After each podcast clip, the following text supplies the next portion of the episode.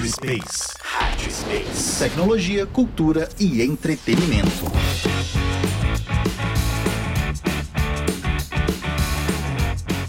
Vamos lá, bloco 2. Estamos de volta, pessoal. Bom dia, boa tarde, boa noite para vocês. A gente continua aqui coladinho, um do lado do outro. Agora eu tenho meu produtor Zé Pedro olhando para mim com uma cara de assustado, né? dando um sorrisinho. Não, você vai ficar aqui, você não vai embora para casa vai nos acompanhar. E a gente volta a conversar sobre governança, só que agora a gente quer aprofundar um pouco mais o tema na área da tecnologia. Boas práticas de governança de TI é o mesmo que boas práticas em governança corporativa? A governança de TI, ela tem que estar alinhada à governança empresarial. A TI não é um setor à parte, é, é, ela faz parte do processo produtivo. Hoje, principalmente a gente, a TI é o processo produtivo, é, mas em grande parte das empresas, ela é, no mínimo, um setor de apoio muito forte que pode garantir melhorias no nosso processo. Então, a TI ela tem que estar tá alinhada, ela tem que agregar esse valor. Então, é um desdobramento da governança corporativa. O problema é que na TI a gente tem mais frameworks, mais regras e podemos burocratizar isso para o infinito. Então, assim, é complicado e a TI gosta de processo. A TI gosta de criar uma regrinha nova e toda semana sai um framework novo que alguém quer experimentar e quer jogar junto no pacote de, de, de frameworks. Então, temos o mesmo risco de ser extremamente burocrático, mesmo ninguém gostando do funcionário. Então você tá vendo, não, eu tenho um indicador muito bonito me contando que eu tô tendo uma performance de algo muito bom que pode não servir para nada no, no final, porque é um indicador que não mede algo útil e que não vai me trazer um resultado é, empresarial significante. Então, corre os mesmos riscos, só que tem um potencial de ser mais destrutivo pela mudança. É, completando aí, cara, eu acho que é, é acho não, aqui é só certeza, né? Nós somos cheios de certeza, mas as certezas são só nossas, esse é o problema. Então, fale, fale com convicção que você será que. A certeza é que é basicamente a mesma coisa, mas aplicado no cenário de tecnologia da informação. É, ou seja, conjunto de regra, metodologia, controle, qualidade, voltado para o cenário de, de TI. E aí a gente tem também outras coisas aqui, né? Que são os resultados desejados na governança TI, já puxando para esse lado. Visibilidade da alta direção, abordagem ágil para tomar decisão, investimentos eficientes, entre N investimentos aí. E a TI, a minha convicção é que não gosta de processo, tá? Então, mas Cada semana lança uma metodologia e processo diferente aí. Né? É... A, TI, a TI tem o vício de querer usar alguma coisa que foi lançada. Isso aí. Early adopter. É, eu acho que. Early adopter. Eu, eu entendo que é por ser um, um produto meramente e extremamente ao mesmo tempo intelectual que você gasta aí uma semana, duas semanas, um mês, três meses, seis meses, para ter um resultado prático. É, toda e qualquer forma de controle, a TI gosta de buscar para tentar realizar esse controle. Só que fica burocrático, entende? E muitas vezes não se preocupa com outras áreas que a gente tem que trabalhar, hum, que é ali, por exemplo, comunicar bem a meta e o objetivo, é, verificar que o que você está fazendo está realmente é, dentro da lei ou dentro de uma norma. É, por exemplo, quem está fazendo o sistema agora tem que ficar esperto com a LGPD. Ela está vigente. Então, assim, a, tem, tá construindo um sistema e não está olhando a LGPD, ok, você vai ter que reconstruir um pedaço desse sistema. É um, já é um fato por ser um serviço intelectual que o resultado não é, não é instantâneo, muitas vezes se cria esses processos para tentar fazer esse controle interno do que está sendo produzido. Eu vou fazer uma analogia com meu avô, pode? Vixe, aí foi. Aí eu remeti para um passado. nós estamos falando de TI. É, mas. né, mas não, mas. Mas eu vou fazer analogia, pô. Daqui a pouco eu faço com Jesus Cristo também, mas por enquanto eu vou fazer só com meu avô. essa questão da TI tem uma- um, um pouco a ver com a capacidade de você trabalhar exclusivamente com uma, uma habilidade que você tem de programar e você conseguir produzir coisas muito boas com essa programação que você tem, essa habilidade nata para fazer, para realizar, mas isso não é multiplicável. Eu vou exemplificar isso exatamente usando o meu avô. Meu avô tinha uma capacidade muito grande de fazer determinadas esculturas em madeira. Então ele pegava uma- uma- um pedaço de qualquer de, de toco de madeira, morava na fazenda, na roça, ele com um canivete, ele ia esculpindo aquilo ali fazia um negócio extremamente interessante. Uma escultura que era bonita, é, representava alguma coisa bacana, fazia relativamente rápido, ele fazia aquilo muito mais rápido do que qualquer pessoa normal conseguiria fazer. Mas tinha algumas características interessantes de- de- do resultado desse trabalho. Ele não conseguia fazer dois iguais. E ele não conseguia fazer em larga escala. Estava limitada a capacidade produtiva dele. Ele não conseguia repetir aquilo N vezes e, se quisesse fazer daquilo um processo produtivo para ele vender, ele não conseguia. De certa forma, é isso que a gente vive na TI. A gente tem algumas pessoas, eu já disse isso aqui em outros podcasts, pessoas geniais que sentam para programar e fazem negócios fabulosos. Mas aquilo que ela faz, só ela faz, não se reproduz, ela está limitada à sua própria capacidade de fazer aquilo.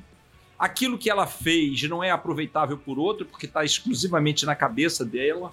Esse é, um, é- esse é um dilema que se vive, né? E é exatamente esse dilema, porque quando você olha para certas pessoas que trabalham na TI, que conseguem produzir assim, você fica pensando: caramba, é, se eu burocratizar essa pessoa, ela vai ficar extremamente insatisfeita, ela não vai produzir mais é, né, com essa velocidade, com essa qualidade, com essa quantidade né, que, ela, que ela produz. É, mas ela, nós estamos limitados a ela. Tudo que eu consigo fazer está limitado a essa única pessoa. E eu preciso expandir isso para outras pessoas. A era industrial foi exatamente isso. Ela conseguiu pegar determinadas capacidades produtivas de, determinadas, de determinados artesãos e arrumar uma- uma- um mecanismo para multiplicar aquilo com qualidade em larga escala, tá certo? E, obviamente, envolvendo muitas outras pessoas, que é o que aumentava a produção que você precisava é, a- é, gerar para poder atender as demandas que o, o mercado é, colocava para você. A TI é a mesma coisa. Infelizmente, a gente não tem pessoas geniais né, em todo canto.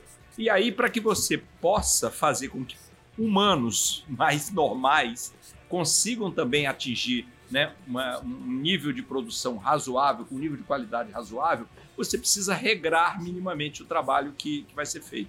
Gerir, governar é mais ou menos isso. É você criar mecanismos que permitam que aqueles meros mortais consigam produzir não igualmente, mas consigam produzir num nível de qualidade, com uma produção próxima daqueles que são os geniais. Então, processos, padrões, são, têm exatamente esta visão.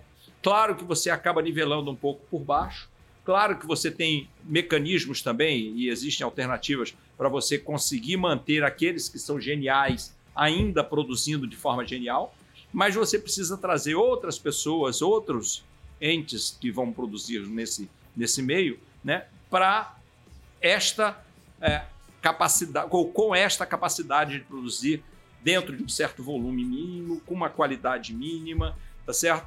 E, e, e, e, é, e ampliando a escala para uma quantidade muito grande de pessoas. Então, é, governança é uma maneira de tornar isto, isso nada mais é do que você introduzir processos de trabalho e padrões, não é necessariamente governança. A governança é uma maneira de você poder medir isso que está sendo feito e controlar isso que está sendo feito.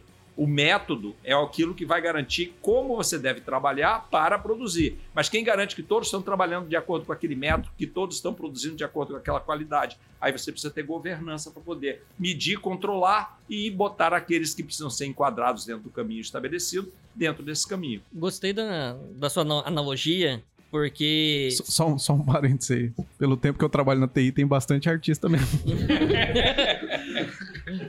Falando da, da analogia, é, tem até um termo que tá, surgiu relativamente novo, né? Que se fala agora, que é gente falando, ao invés de fábrica de software, né?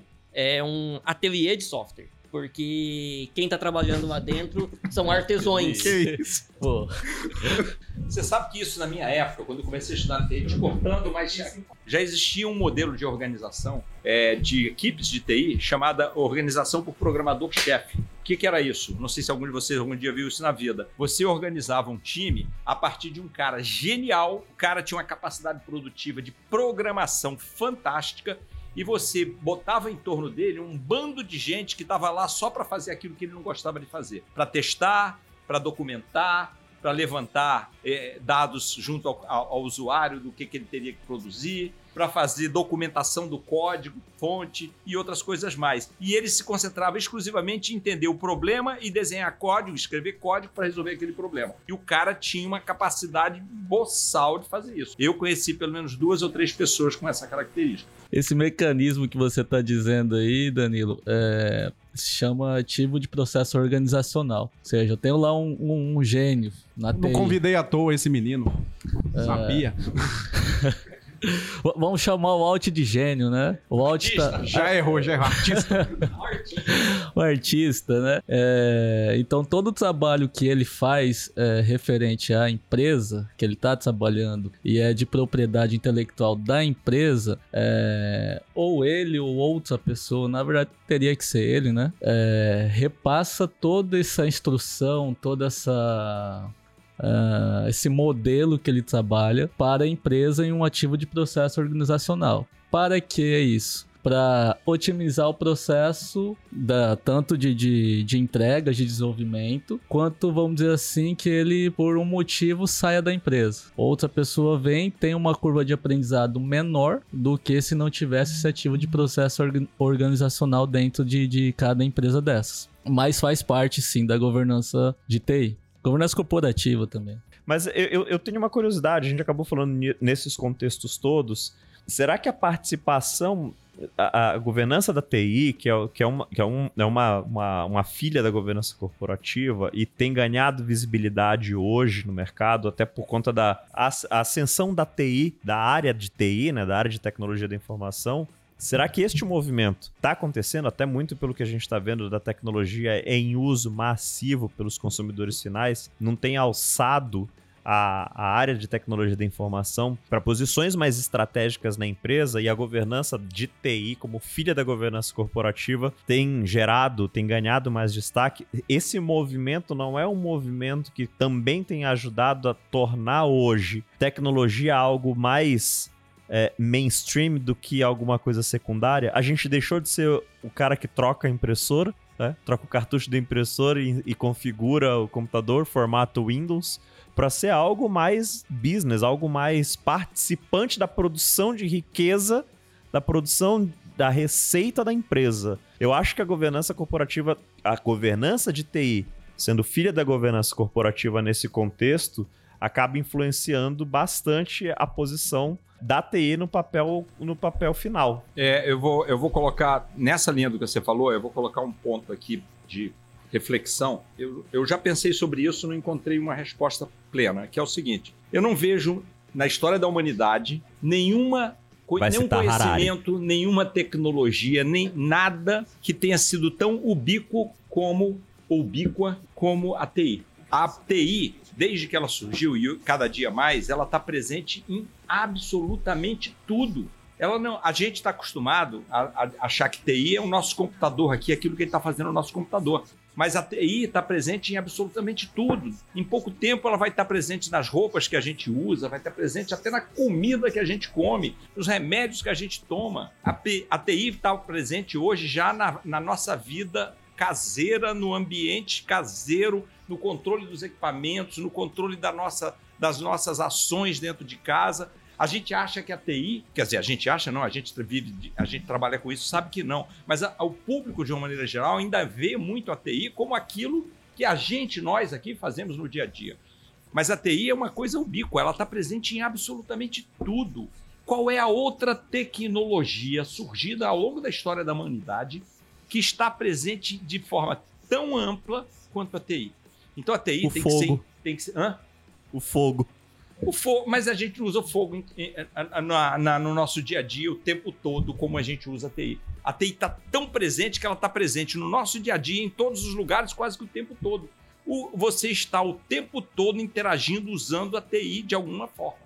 Então, isso produz um mundo à parte que certamente vai direcionar o mundo do futuro como sendo um mundo da TI. A TI vai deixar de ser a nossa informática. A TI é ubíqua. Ela vai estar presente em absolutamente tudo. E você vai ter o mundo e a TI dentro do mundo, presente em absolutamente tudo. Concordo com você, e principalmente quando você vai ver a educação base hoje, é, quantidade de escolas que ofertam uma aula de programação para criança, é aula de robótica para criança, tudo com o objetivo não de ensinar a programar, mas trazer o pensamento lógico sequencial que a, a TI tem.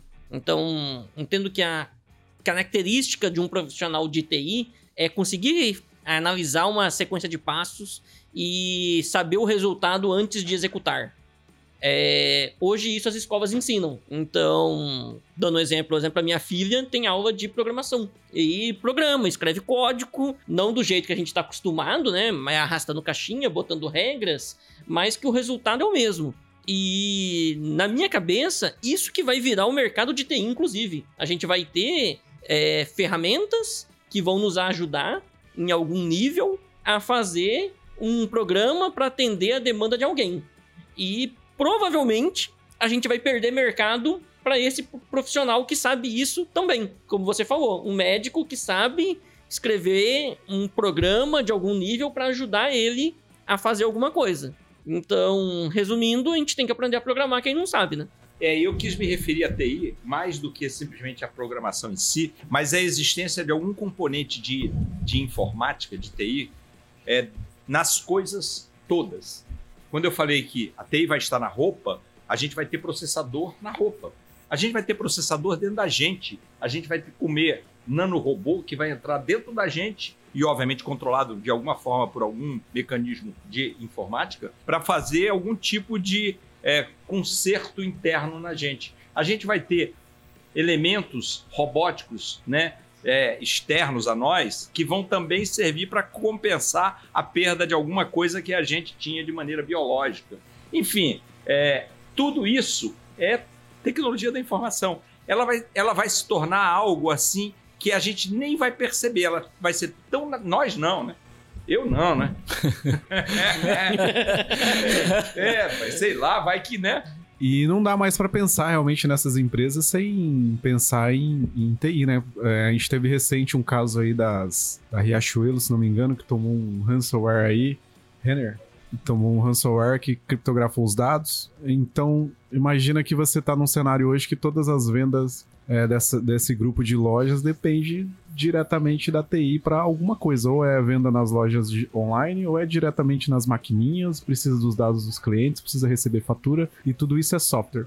E como que você trata uma governança com objetivos é, corporativos sem que a TI seja, faça parte dessa estratégia? Seja para desenvolver segurança, seja para trazer habilidade para dentro da empresa, para outros cenários. É, isso é um passo a mais na, na- em como a tecnologia não saiu de ser aquela área que dava apenas o, a subsistência, né, ali a- um suporte, para ser uma área é, realmente estratégica de, de posicionamento. Então, uma empresa que tem um alto grau de tecnologia e uma, e uma TI e uma, uma tecnologia que seja efetiva, ela consegue despontar na frente de forma estratégica. É a gente entender que a, que a TI, como vocês falaram, né, deixou de ser um setor acessório. Ele, um secundário. É um, é um setor hoje que, dependendo da corporação, ele é responsável por todas as informações e todas as tomadas de decisões. Por exemplo, é o que, que eu vou fazer propaganda da minha loja ou do meu produto dentro de um celular em baseada da minha venda do meu estoque para definir o meu preço. Quer dizer, eu tenho que olhar tudo, inclusive quanto que eu consigo produzir ou quanto que eu consigo comprar, como que tá a minha linha de produção ou minha linha de aquisição, a minha linha de distribuição. Tudo são dados e informações para você poder tomar uma decisão do que eu ponho é, é, alguém para usar para colocar no Instagram, no Facebook ou no site ou no TikTok para alguém fazer a dancinha para poder fazer a minha a minha venda. Então, quer dizer, a TI hoje tá não é mais é, não é mais um setor dentro de uma de um de vários setores. É uma linha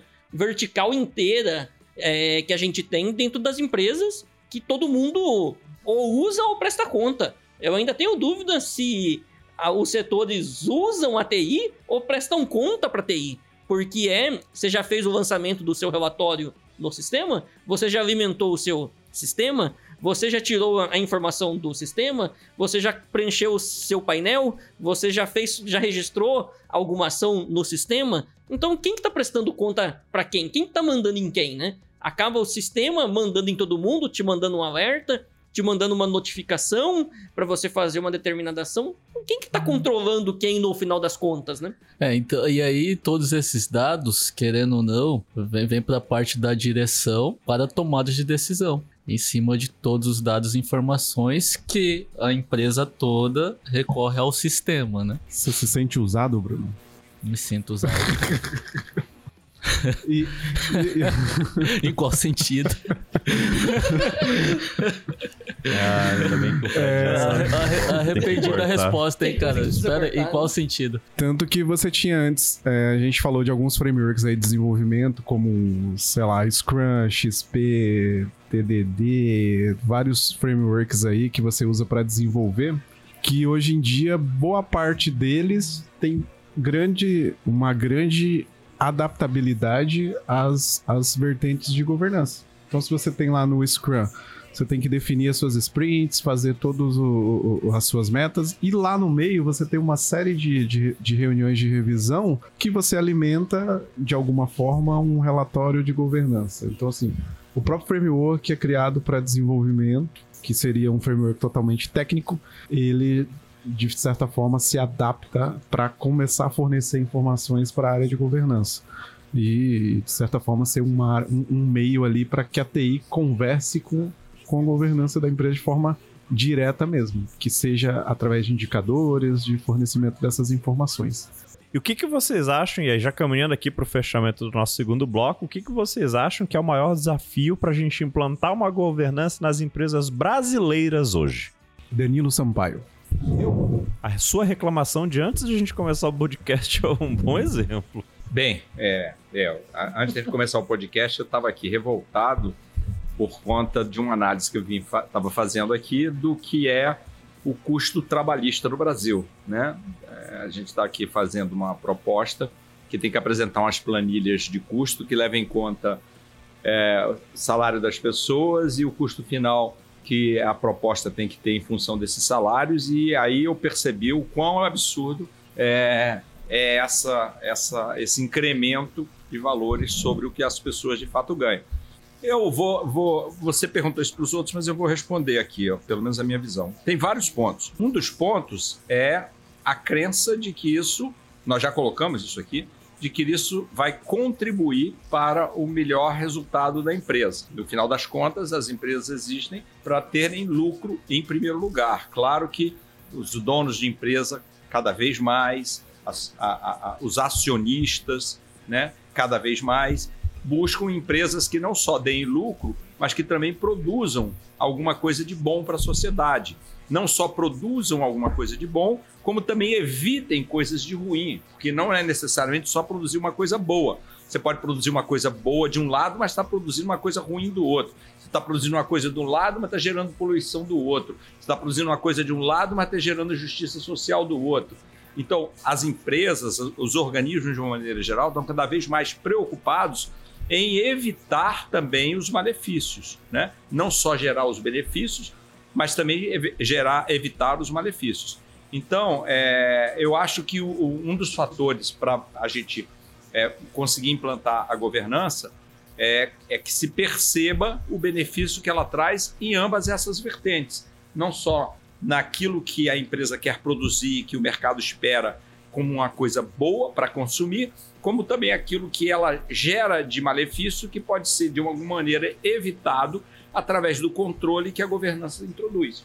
A ISD é basicamente esta visão: é você passar a produzir também com preocupações sociais e ambientais para que você compense também de alguma forma né, aquilo que você produz né, em relação ao que você traz de malefício para a sociedade.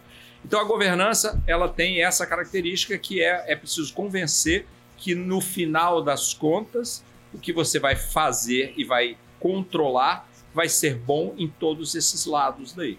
É, eu acho que esse é o, o, principal desafio. E isso, obviamente, é, é uma coisa variável em relação a cada organização. Porque tem organizações que produzem coisas que trazem pouco impacto ambiental, é, tem organizações que produzem coisas que trazem pouco problema social. E aí, é evidentemente que essas organizações tendem a não ter muita necessidade de ficar fazendo governança. Mas outras sim, que tem cadeia produtiva muito complexa, tem cadeia de suprimentos extremamente complexa, e isso, obviamente, tem que ser considerado na hora que se analisa essas duas vertentes. Eu entendo um tanto da forma que você explicou, mas eu queria simplificar um pouco mais. Eu acho que a gente. O maior desafio é a gente ser claro para toda a organização o para que, que a governança está servindo na empresa.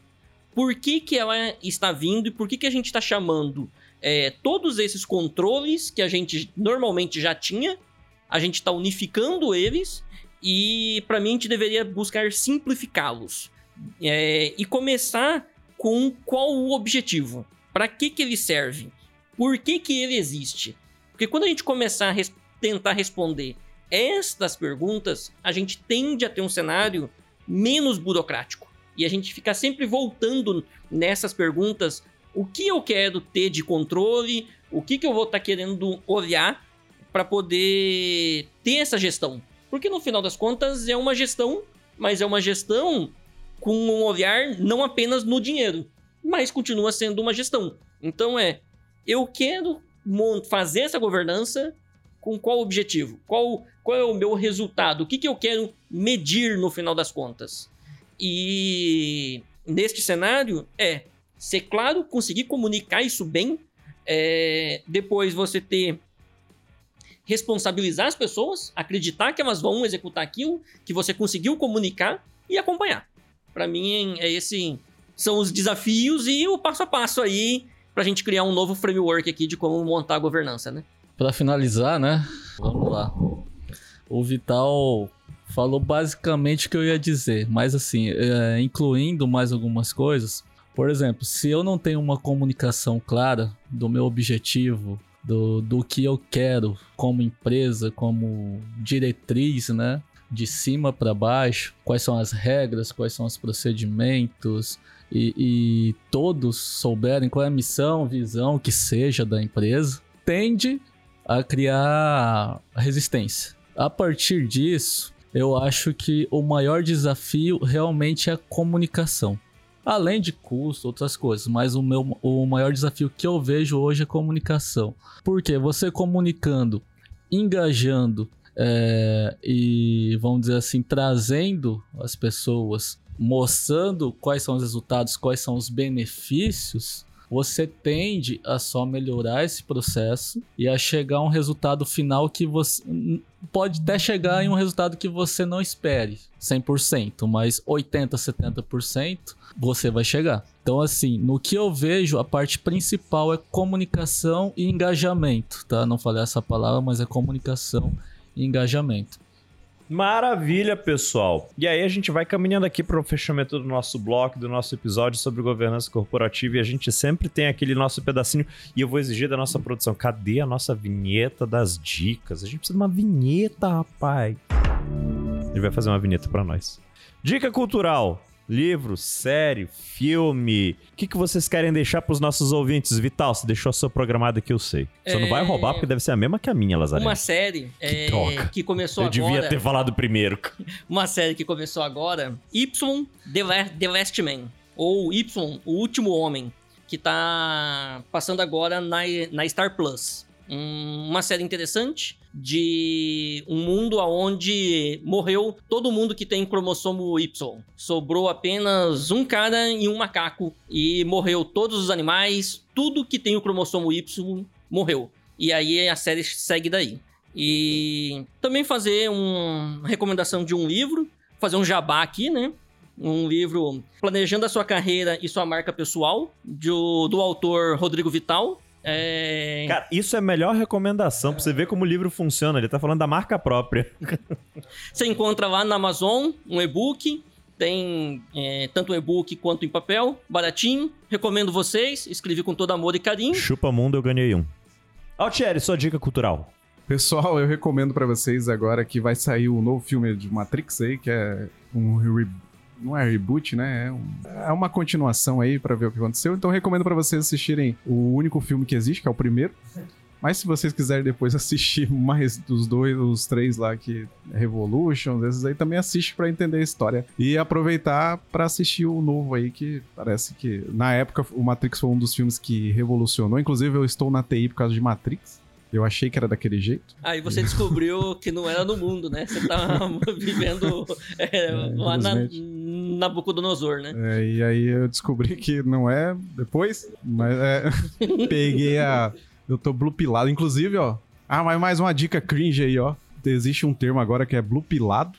Pô, fulano é blue pilado, para isso. Não pode usar isso aí, porque vocês são tudo cringe. Só eu que sou super milênio. Então fica a dica aí também. Eu só queria saber de onde você tirou que você é super milênio. Nem milênio, Eu- mais ou menos super. O único super válido é o Super Mario. Eu tô tentando cravar esse termo aqui. Ah!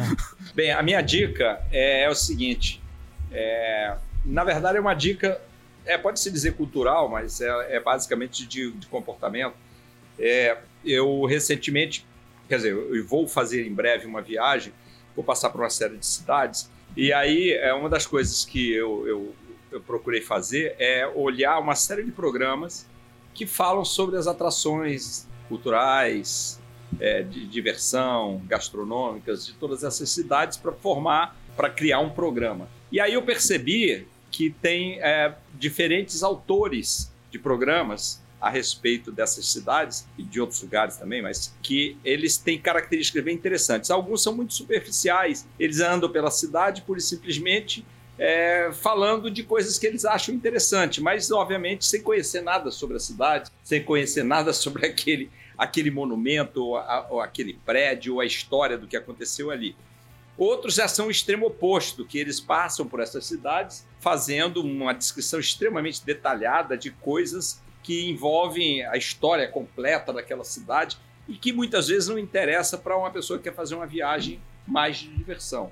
Aliás, existe também um outro extremo oposto, que é o walking tour, que é um sujeito que anda pelas cidades simplesmente filmando e não dizendo absolutamente nada, mostrando os lugares da cidade de forma ininterrupta, né? Mas que serve pelo menos para você ver a, a- beleza, os caminhos eh, que você tem pela cidade. É, eu acabei é, escolhendo um determinado autor que é um cara que faz a mesma coisa que todos esses, mas de uma maneira moderada. Ele não só descreve é, a- o- os fatos ligados a cada local em que ele passou, descreve também os elementos culturais, de diversão é, e gastronômicos, etc.